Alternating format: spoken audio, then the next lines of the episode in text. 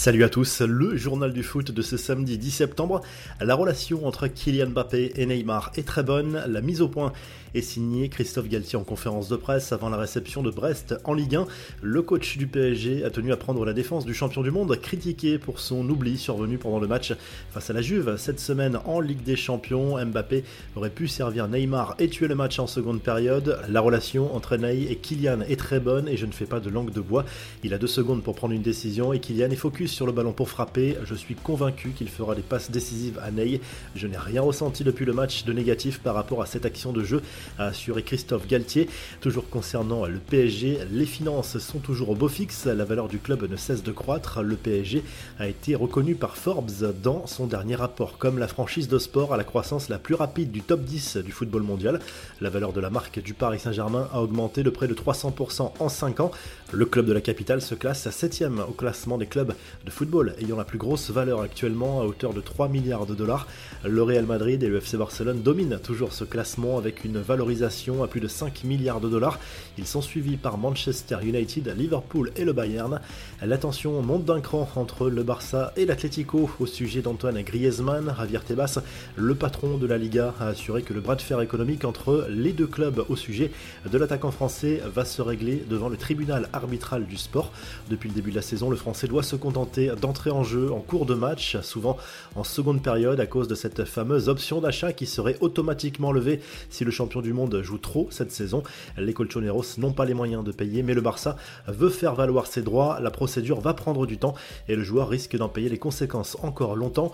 Les infos en bref, mauvaise nouvelle pour Kingsley Coman, l'attaquant français s'est blessé à la cuisse avec le Bayern à l'entraînement et manquera 3 à 4 semaines de compétition.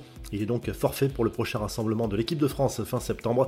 Petite polémique au Brésil au sujet de la dernière liste de Titch pour les matchs amicaux contre la Tunisie et le Ghana fin septembre. Le sélectionneur brésilien a décidé de ne pas convoquer Gabriel Jesus, pourtant auteur d'un très bon début de saison avec Arsenal. D'autres joueurs manquent à l'appel comme Philippe Coutinho, le Marseillais Gerson ou encore Daniel Vess. Les Parisiens Marquinhos et Neymar seront bien sûr de la partie. Le foot anglais et le sport en général à l'arrêt ce week-end en Angleterre. La septième journée de Première League a été reportée après le décès de la reine Elisabeth II, un choix critiqué par certains consultants et des associations de supporters qui estiment que le week-end aurait pu être une formidable occasion de rendre hommage à la reine dans les stades. L'ancien international anglais Trevor Sinclair, lui, a déclenché une grosse polémique outre-Manche après avoir posté puis supprimé un tweet dénonçant un racisme croissant sous le règne d'Elisabeth II, des appels au licenciement envers son employeur Togsport ont même été formulés. La revue de presse, le journal L'équipe propose plusieurs unes ce samedi, dont celle-ci consacrée à la victoire du RC contre 3 en ouverture de la 7 journée de Ligue 1. Un succès 1-0 des 100 et or à Bollard qui leur permet de prendre provisoirement la tête du championnat. En attendant les matchs de Marseille et du PSG, le club parisien accueille Brest à 17h ce samedi et l'OM recevra Lille dans la soirée. En Espagne, on retrouve Eden Hazard à la une du journal AS. L'attaquant belge va avoir du temps de jeu en l'absence de Karim Benzema, blessé pour 2 à 3 semaines. L'international belge a une chance à saisir. Le Real Madrid recevra Mallorca en Liga ce dimanche avant d'accueillir Leipzig mercredi en Ligue des Champions.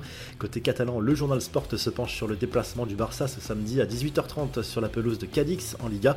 Xavi veut faire tourner un peu avant le choc face au Bayern Munich en Ligue des Champions la semaine prochaine. Marcos Alonso et Hector Bellerin arrivés en fin de mercato sont dans le groupe. Et à la une de Tout au Sport, on retrouve un certain Leandro Paredes, bien décidé à s'imposer à la Juve aux côtés de son ex-coéquipier Angel Di Maria. La vieille dame recevra la Salernitana dimanche en clôture de la sixième journée de Serie A avant de recevoir Benfica en Ligue des Champions dans un match très important pour l'avenir européen de la Juve. Si le journal du foot vous a plu, n'hésitez pas à liker, à vous abonner pour le retrouver très vite pour un nouveau journal du foot.